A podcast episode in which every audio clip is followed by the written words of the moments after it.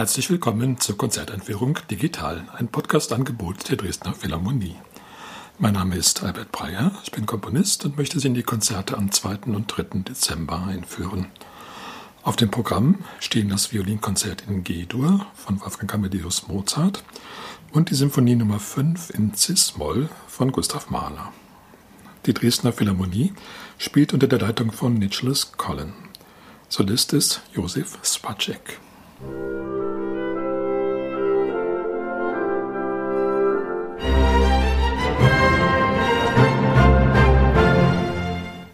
Mozart hat insgesamt fünf Violinkonzerte geschrieben und die sind alle entstanden, bevor er 20 Jahre alt war.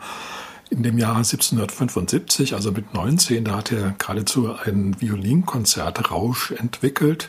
Es entstanden in ziemlich kurzer Folge vier Konzerte, von denen drei sehr berühmt geworden sind. Sie gelten als die großen. Das erste war sozusagen noch eine Übung, während das zweite, also die jetzige Nummer drei, das wir hören werden, als das erste wirklich perfekte Konzert gilt, als ein wirklicher Durchbruch.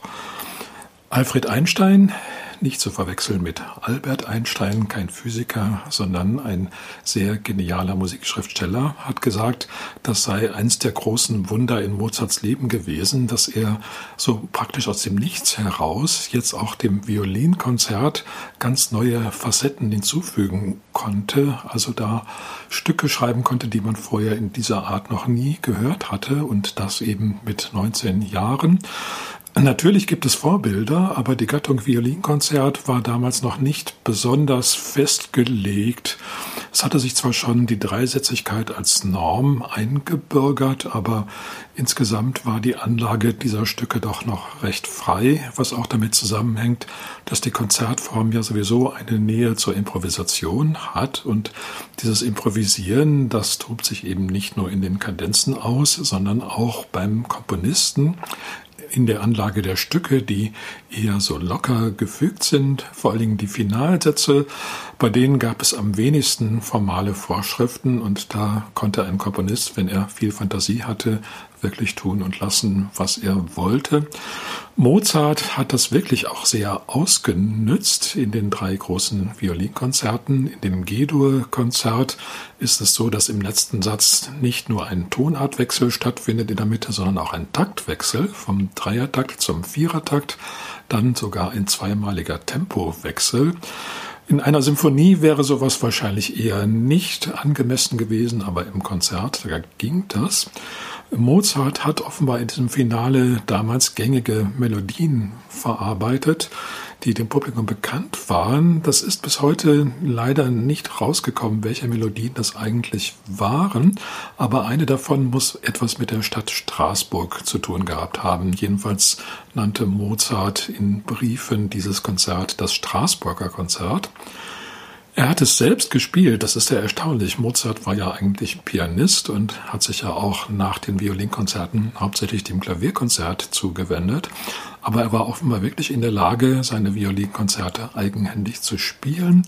Das hat er auch gemacht, bei einer Abendunterhaltung wohl sehr erfolgreich, so dass er an seinen Vater schreiben konnte, es ging wie Öl. Nun, das würde man natürlich gerne auch heute noch irgendwie hören können, wie Mozart dieses Konzert wohl gespielt hat. Ich nehme an, doch mit sehr viel Freiheit auch, nicht nur weil er der Komponist war, sondern weil die Konzertform eben damals wirklich auch noch eine Gelegenheit war, für den Solisten da einiges hinzuzufügen und auch der eigenen Fantasie den Lauf zu lassen. Der erste Satz, der lebt ganz stark von Dialogen zwischen dem Orchester und dem Solisten. Das ist in diesen Konzerten wirklich so fast eine kleine Oper. Also es treten sehr, sehr viele verschiedene Motive und Themen auf, die dann zwischen Solist und Orchester so hin und her gespielt werden auf sehr, sehr lustige und sehr, sehr intelligente Weise, so dass man nicht sagen kann, dass nun ein Motiv nur einem gehört. Die gehören immer allen, aber wer jetzt wann mit diesem Motiv zutage tritt, das kann man eigentlich nicht so genau vorhersagen. Das ist auch gar nicht regelmäßig, sondern da gibt es eine ganz schön große Variationsbreite. In dem zweiten Satz, da verwendet Mozart gedämpfte Streicher, gedämpfte Violinen im Orchester. Das gibt einen sehr schönen Kontrast zur Solostimme, die natürlich ohne Dämpfer spielt, damit sie schön glänzen kann. Diese gedämpften Orchesterstreicher, die bewegen sich dann auch eher in mittlerer und tiefer Lage, der Solist eher in hoher Lage und dann kommt der ganze Glanz des Geigentons natürlich noch viel besser zum Ausdruck. In diesem Satz verwendet Mozart im Orchester keine Oboen wie im ersten und dritten Satz, sondern Flöten. Dafür fallen die Oboen weg. Damals war es noch üblich, dass Oboisten auch Flöte spielen konnten und umgekehrt. Es gibt es auch in einigen Symphonien von Haydn etwa. Die Flöten, die kommen dann in der Regel in den langsamen Sätzen zum Einsatz, weil sie klanglich eben doch eher geeignet waren für lyrische, intime, eher leise Sätze während die energischen und auch etwas lauteren Sätze eben mit Oboen ausgestattet waren. Die Holzbläser, die dürfen hier sogar ab und zu ein bisschen solistisch hervortreten, auch im Dialog mit der Sologeige. Das ist dann besonders schön, weil da auch noch alle möglichen Farbenkontraste zum Vorschein kommen. Und Mozart leistet sich sogar den kleinen Spaß, dass er die letzten Takte des Konzerts nur von Oboen und Hörnern spielen lässt, obwohl vorher doch das große Streicherübergewicht war und natürlich der Solist den Hauptanteil hatte an der Musik, aber ganz zum Schluss behalten dann eben die Bläser das letzte Wort. Gustav Mahlers fünfte Sinfonie ist so eine Art Schlüsselwerk in der gesamten Karriere des Komponisten geworden. Mit dieser fünften Sinfonie, da hat sich etwas sehr grundlegend geändert. Auch in Mahlers Leben gab es damals grundlegende Änderungen. Er hat geheiratet und er hatte doch das Gefühl, jetzt beginnt eine neue Epoche in der Kunst und im Leben, eine härtere, strengere, modernere Epoche. Die Romantik bleibt so etwas zurück. Die ersten vier Symphonien von Mahler waren ja sehr stark bestimmt gewesen von der Welt des Knaben Wunderhorn, dieser Gedichtsammlung von Brentano und Arnim. Gustav Mahler hat in diesen Texten geschwelgt und sie eben auch in seinen Symphonien verwendet, aber das ist doch eben eine sehr nostalgische Welt, eine rückgewandte Welt und davon wollte er sich in der fünften Symphonie endgültig verabschieden. Jetzt waren also die modernen Zeiten angesagt. Während er die Symphonie schrieb, hat er sehr viel Bach studiert. Er wollte sich nun auch den Kontrapunkt endgültig erarbeiten, der in seinen früheren Symphonien manchmal etwas zu kurz gekommen war.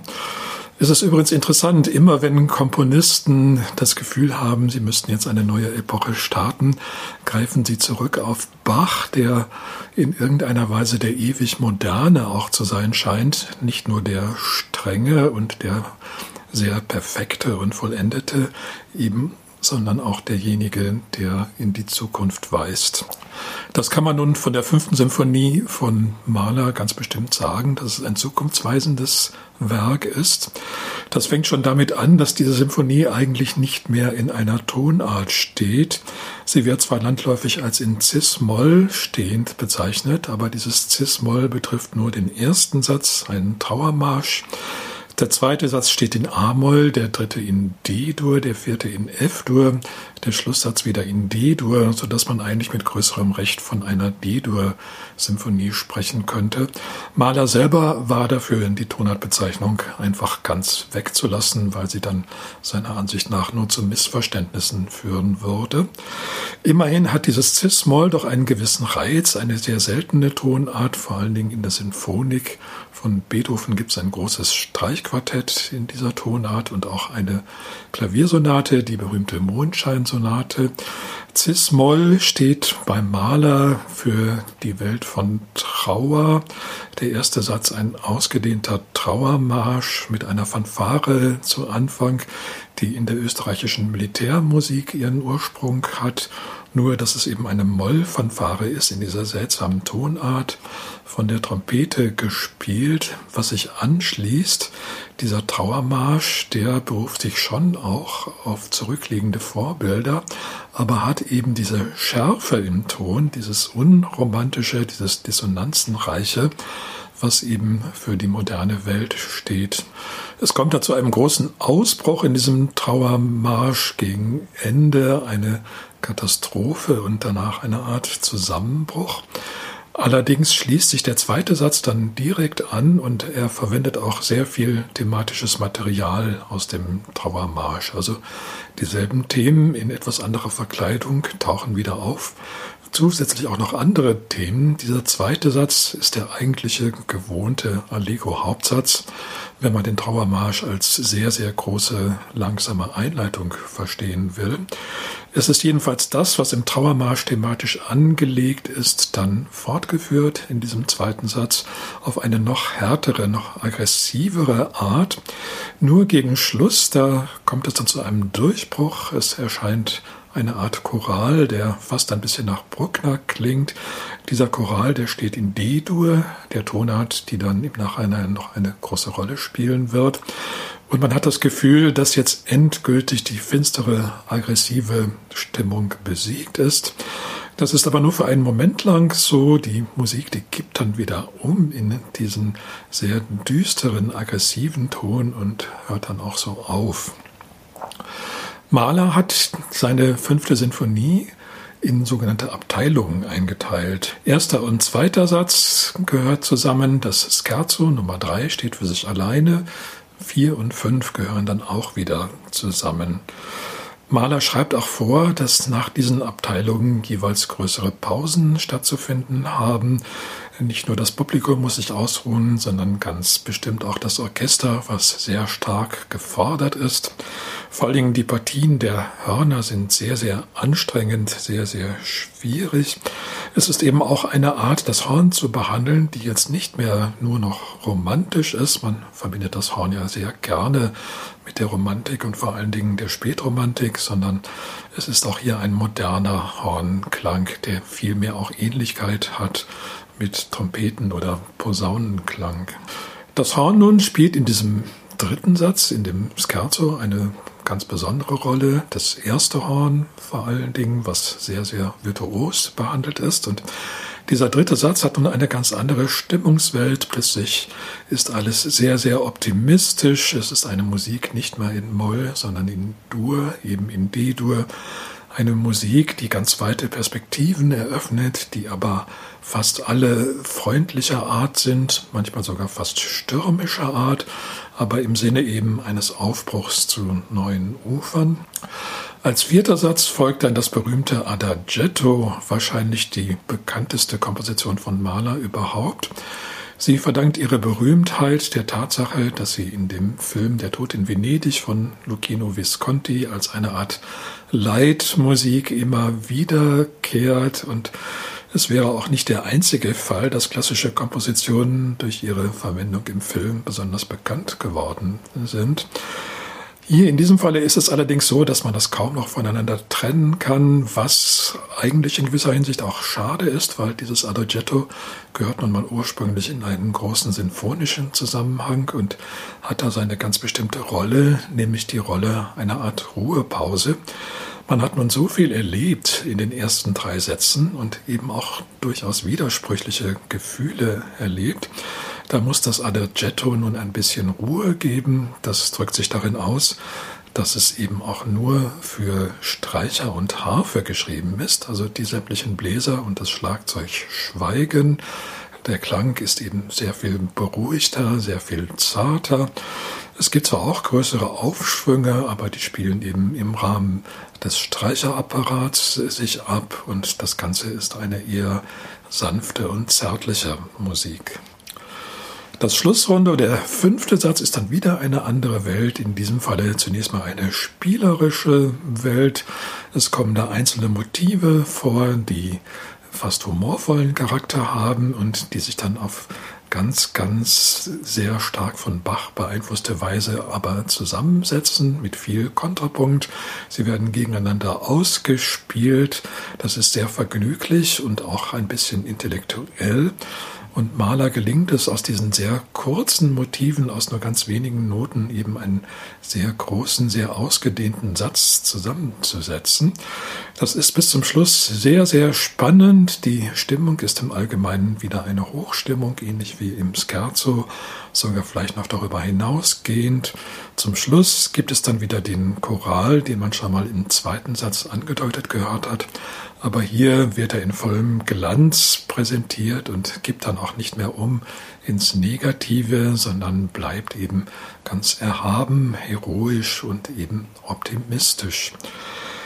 Die fünfte Sinfonie hat es zunächst schwer gehabt, sich durchzusetzen. Das war doch ein bisschen zu viel des Neuen, was Mahler da dem Publikum zugemutet hat.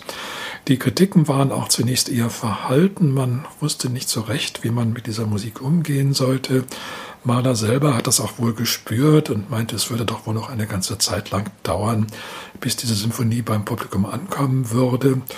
Schließlich ist es doch geschehen. Mahler selbst hat es nicht mehr erlebt. Er hat auch diese Sinfonie öfter mal später uminstrumentiert, weil er noch mit bestimmten Details nicht ganz zufrieden war. Das letzte Mal kurz vor seinem Tod. Es ist wahrscheinlich die Sinfonie, mit der er sich am meisten beschäftigt hat. Zu Ruhm gelangt ist sie dann so ungefähr seit den 60er Jahren des 20. Jahrhunderts, nicht zuletzt durch die Schallplatte. Dieser Ruhm, der hat sich inzwischen auch zu einer echten Beliebtheit gewandelt. Heute hört man die Sinfonie sehr gern und sehr oft und das liegt bestimmt nicht nur an dem berühmten Adagetto, sondern man hat erkannt, dass es eben eine Symphonie ist, die dieser wunderschönen Aufbruchsstimmung Ausdruck gibt, die jeder Mensch vielleicht in seinem Leben ab und zu mal spürt und die eben nicht nur eine Zeit des Umbruchs ist, sondern auch eine Zeit der großen Erwartung. Zum Abschluss noch einmal der Hinweis auf die Konzerte. Sie finden statt am Samstag, den 2. Dezember um 19.30 Uhr und am Sonntag, den 3. Dezember um 11 Uhr im Kulturpalast Dresden. Ich wünsche Ihnen viel Freude.